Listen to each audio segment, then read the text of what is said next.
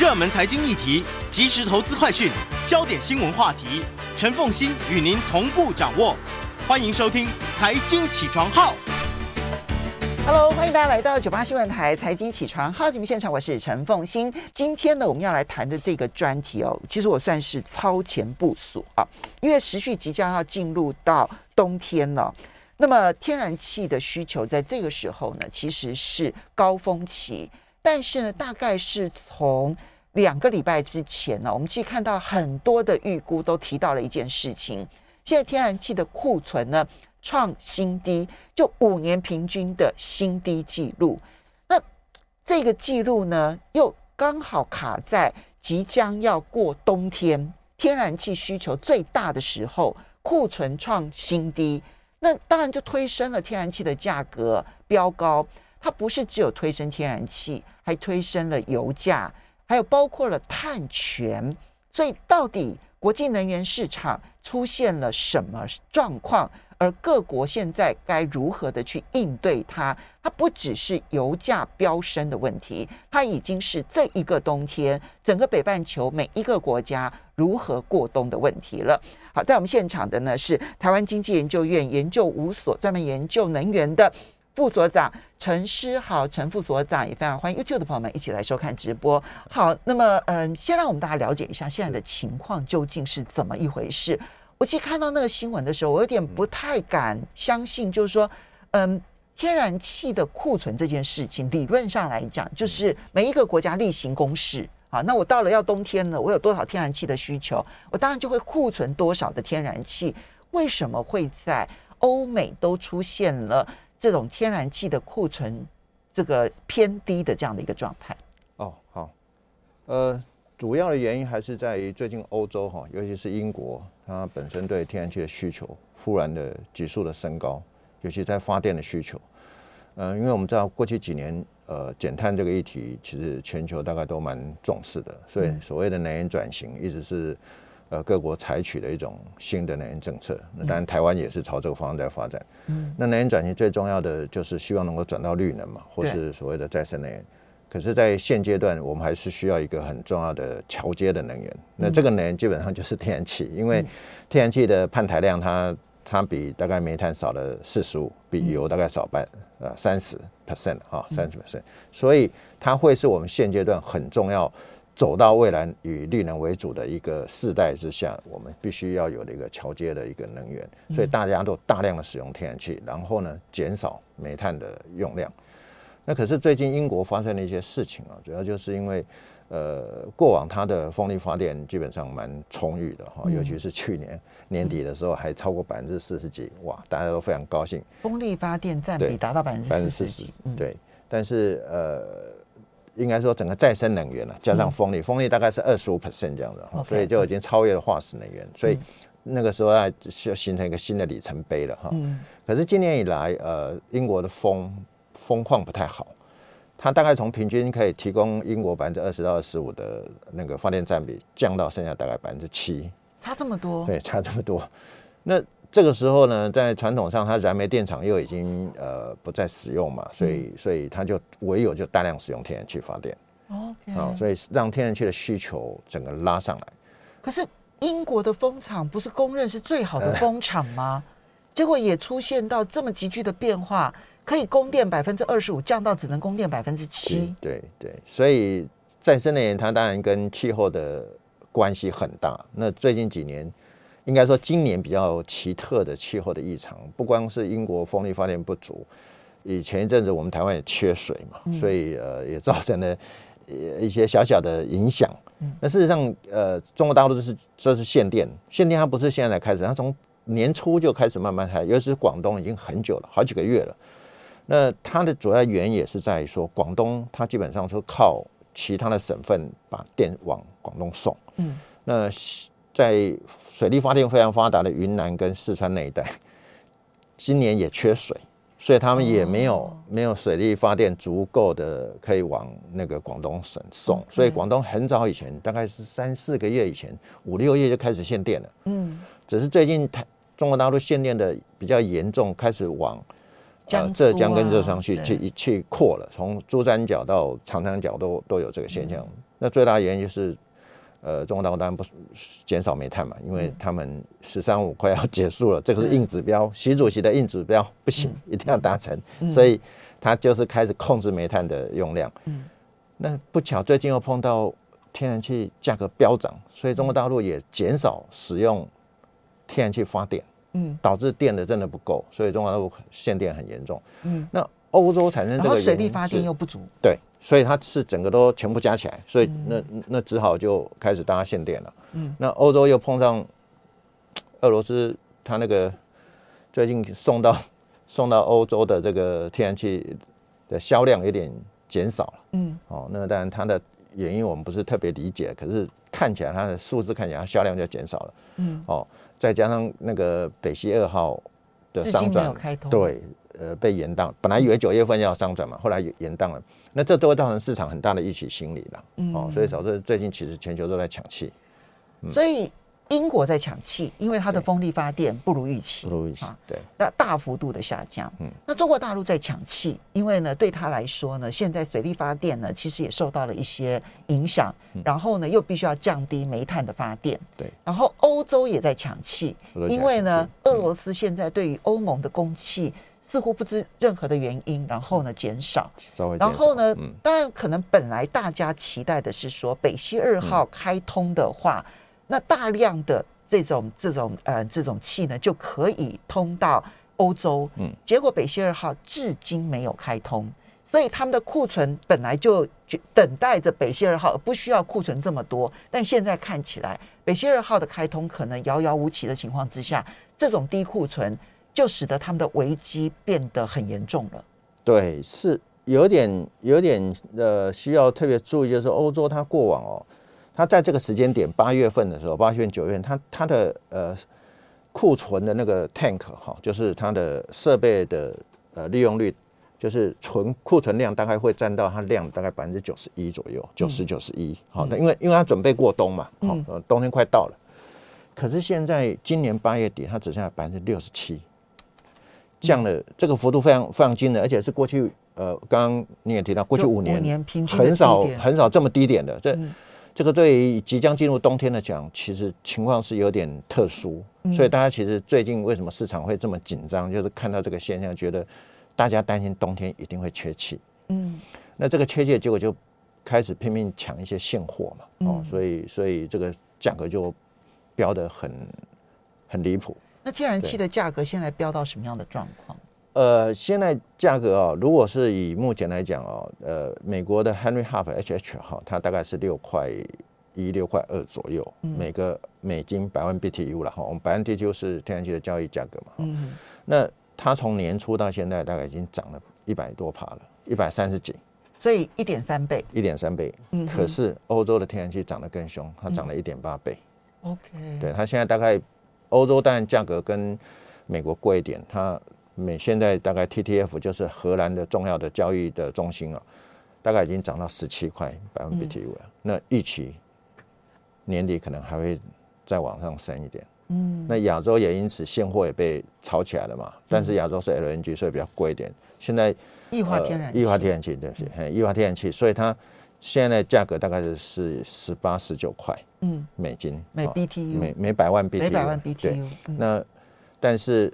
曾经十月份交割的日本，呃，东部电力公司，我们看到了，他曾经买过一船最贵的二十九块，每百万 BTU 二十九块，对，所以那个价格是非常。你你看到美美国其实才六到八块，对不对？六六块二，六块二，然后他买到二十九块，买到二十九块，哦。可是美国六到二已经创二零一四年来七年的新高了。嗯、你想，可是我们想象当年二零一七年油价是一百多块的时代，对，现在美国已经比那时候的那个价格，天然气价格比那时候还高了。所以天然气这次真的是非常的、非常的价格的的这个飙涨哦，有点让人家心惊胆跳。而且日本的这个抢货的行为可以看得出来，嗯、现在很多人因为担心过不了冬。所以现在是有，只要只要有现货就买，已经不问价格了吗？看样子是这样，因为我们看全部十月份、十一月份，它大概平均大概都二十四块、二十五块。OK，对这个价格，我们过去比较少看到这么频繁的出现了，偶尔会出现，但是一直都是大家都用这个价格，这在过去真的是很少看到。以前超过二十块美金，大家就已经觉得哇，这个价格已经太太惊人了。嗯，好，不过还好，台湾是还好，因为台湾用的很多是用那个呃长约嘛，长约。那长约目前算起来大概是大概还十十块、十一块左右啦。我们就算想抢也没办法抢，因为我们其实没有足够的除油、除气槽。对，呃，这这是是是，但是我们除槽的限量，但是量当然是比较少了。对对对对。不过台湾的特质哈，因为我们不是天然气拿来，不是用来呃做暖气用的，对，所以我们冬天的用量其实没有那么高。对对。所以我们需要用现货的时间呢，大概反而是夏天。OK。因因为我们要发电嘛。没错，夏天的发电量。发电量。对。所以。冬天其实我们看到，就是越往北边的国家，可能压力就越大。没错，一点都没错。可是它现在影响的不是只有天然气哦，它现在影响的是包括了油价，甚至于你看到欧洲的碳权交易价格也创了历史新高。这这是另外的联动性了吗？当当然，因为现在碰到的困境就是天然气货不够嘛，那大家只好改用，会采用油。嗯，那你会把油的需求拉上来，油价也因此被。拉高，这个跟过去真的有点不太一样。过去都是石油价格来带动天然气价格，这是反，现在都翻转过来，是天然气价格带动油价。我们稍微休息一下。那么我看到高盛的预估是说，可能带动呢一天增加两百万桶的石油消费，但陈副所长说不止。我们休息一下，马上回来。欢迎大家回到九八新闻台财经起床号节目现场，我是陈凤欣。在我们现场的是台湾经济研究院研究五所副所长陈诗豪，陈副所长，也非常欢迎 YouTube 的朋友们一起来收看直播。所以副所长，其实这一波的能源风暴，从天然气，它因为尤其冬天天然气如果供应不足的话，那对于整个稍微呃纬度高一点的。北半球的国家来讲，那影响都是极大的哈。那对，那这一步，这个你你你从这个大概北纬，我想北纬这个北纬多少？北纬北纬一定程度以上，哎，三十度吧，三十三十度以上的这一些国家，嗯、其实都是属于高消费力的国家。对，那影响都会非常的大。我们刚刚讲天然气这一波的短缺，它导致的天然气的价格，嗯、其实。欧美国已经算是涨最少，涨一点三倍。嗯，欧洲涨了一点八倍。那现在亚洲从日本去抢货的状况来看，它可能甚至于不惜这个两倍、三倍的价钱在抢。它影响的不是只有天然气，还包括了石油消费。那现在石油消费的预估是怎么样的变化？呃，石油消费当然，OPEC 它曾经预估大概二零二三年回到我们以前的水准了哈。不过这两年大概比较压抑哈。比过去大概每天一亿桶这样子的水准，大概少了大概将近一千万桶哦。但是这一波天然气呃缺了哈，缺天然气，大家会转换使用油去发电哦。这样的情况之下，会使得这个石油的需求一定会拉上来。嗯，那我们看到几个报道哦，大概就当高盛您啊凤凤馨刚才提到，高盛大概两百万桶，但是看到报道，他说最高可能会影响到五百零五万桶。就一天的增加五百零五万桶，对石油的需求，对对对，每每天会增加五百零五万桶，那基本上就已经呃吃掉了过去呃回到就就就让它回到以前的水准了，所以而且它就让欧佩它的所有的减产的这一个额度全部吃掉了，吃吃掉，对，会吃掉，所以大家对油价为什么这波也会被拉上来，然后呃对后后市其实大家还是有点紧张了哦，所以所以油价您。看，已经都呃回到，不然不然都回到八十块了，嗯，那很很快的，很可能会会回到我们不想看到的这个三位数的水准，哦，可能会这样子的风险哈。那除此之外，那因为呃没有天然气，你还是要用能源啊，怎么办呢？那欧洲开始就必须被迫，其他的国家一样用也用煤煤开始用煤炭了，回回过来回到煤炭，嗯，他们这是不得已的，不得已，真的不得已。那你最后的结果就是，碳权的需求就绝对拉高了，因为你使用的这些高排碳的能源，那对于市场上需要碳权去换的话，对碳权需求就拉高，所以这一波欧洲的碳权的价格也是飙涨的非常厉害。嗯，它从年初到现在涨了一一百 percent，就涨一倍了，三十块涨到六十块，对，嗯、所以所以这这些这样涨上来，其实对于整个呃世界的这个稳定会产生一些压力了哈。嗯，对，刚刚提到说民对民众的影响，其实早在二零零八年、零九年哈那个时代，呃，因为国际油价其实很高，一百多块。天然气的价格，因此那时候是油价带动天然气。我印象很深刻，它最高的时候一桶一百四十七美元。一百四十七美元，对。那那个时代天然气的价格，就刚刚提到，大概就是跟现在的价格差不多。哦，那个时代哦。嗯、可是英国发生一个现象，什么现象？就是英国的退休老人，嗯，他说民众在民间在传，你是要冷死还是要饿死？嗯，因为冬天了，你没有足够的。暖气，暖气你会冷死。可是当你付了足够的暖气的费用之后，你就没有钱买足够的食物了。嗯，所以那个时代是对民众来讲，那是一个非常煎熬的一个一个日子。嗯，所以这一次为什么大家这么紧张？因为以前比较没这个样的经验。自由化之后，天然气从来没有这样飙涨过。嗯，那这次再这样飙涨，其实各国会非常紧张。它现在欧洲的天然气价格已经是二零零八年那个时候高点的时候的，高点还要再高了，还要再高了。对。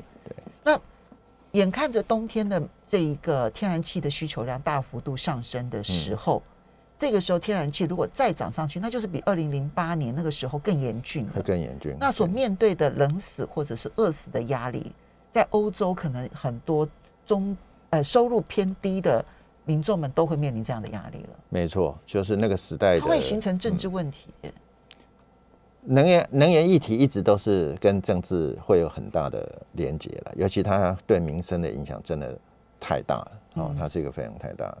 那我们在这个台湾，你比较没有办法感觉到那种特殊。我可是万一我们像前几天有有有三重跟四零停电，你会觉得你会受不了哦。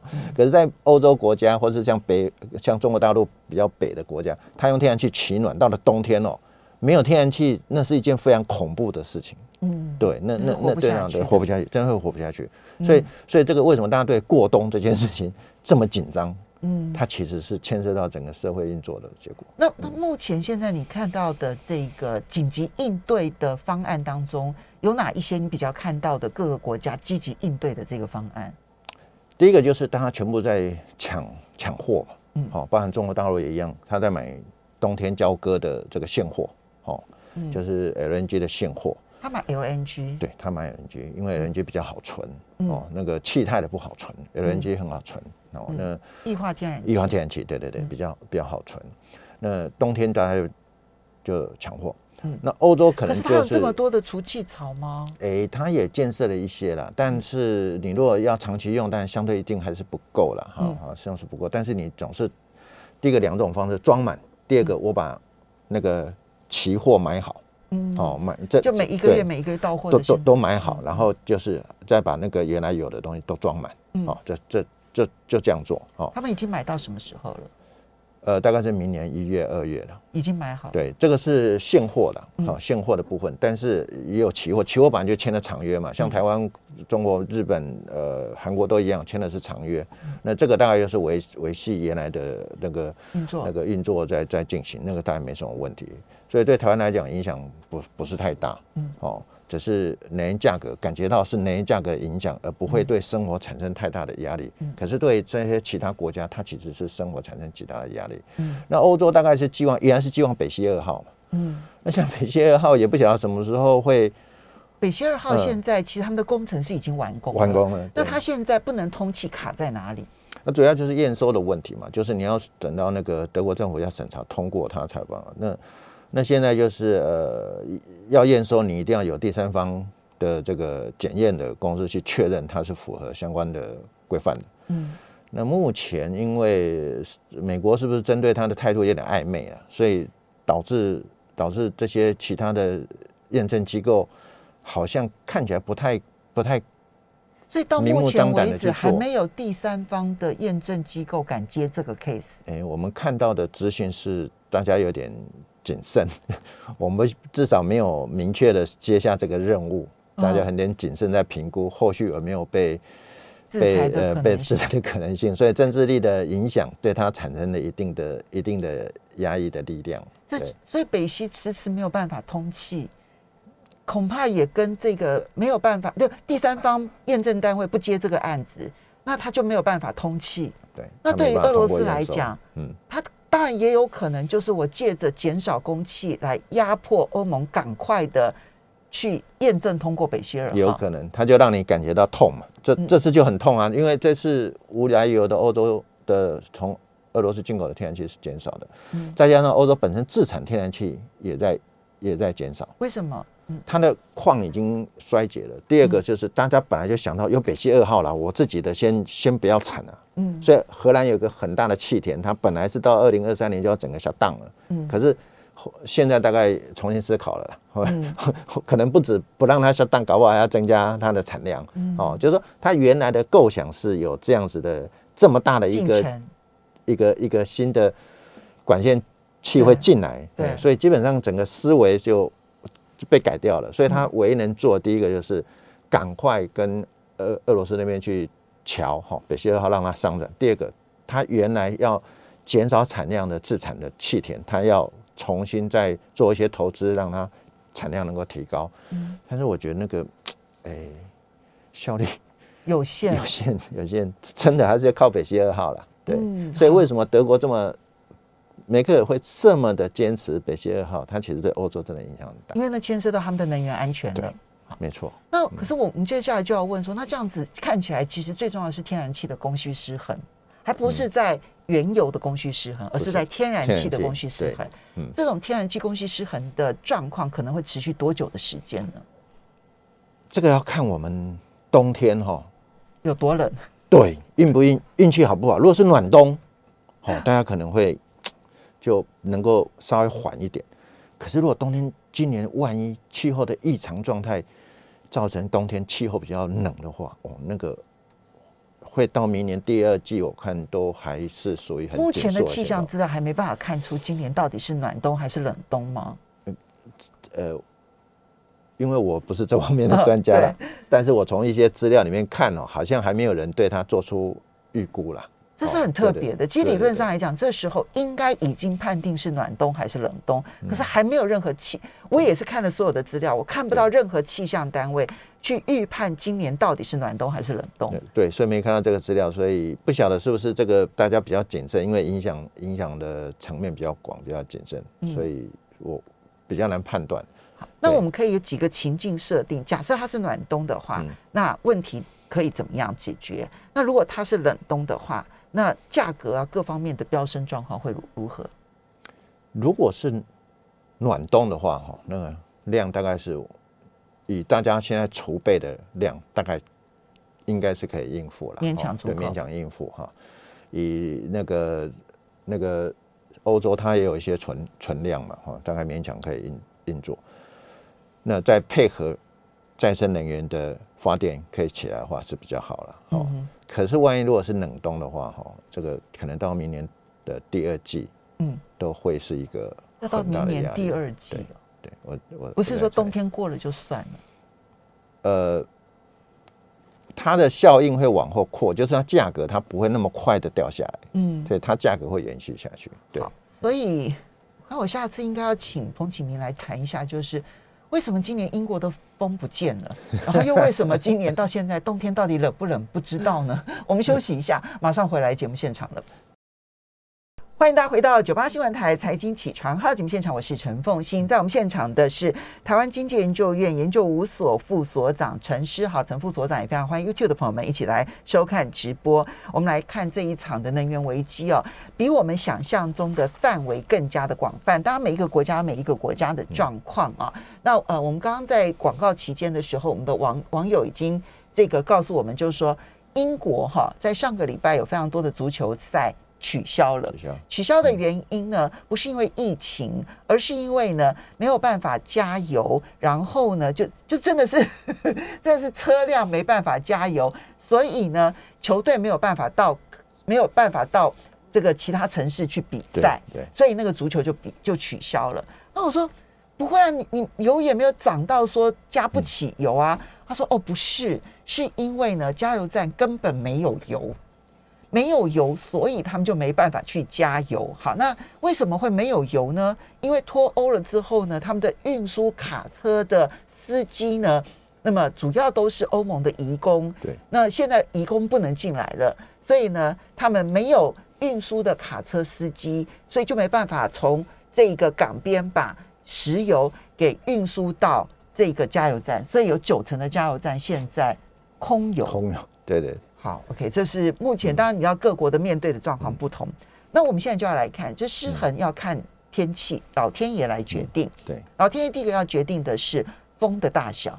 嗯，老天爷第二个要决定的呢是天气的冷暖。啊，天气如果是冷冬，那问题很严重；如果是暖冬的话，那问题可能稍微好一点点。嗯，还有没有其他的变数是我们要观察，可能对于这一波能源危机产生的影响？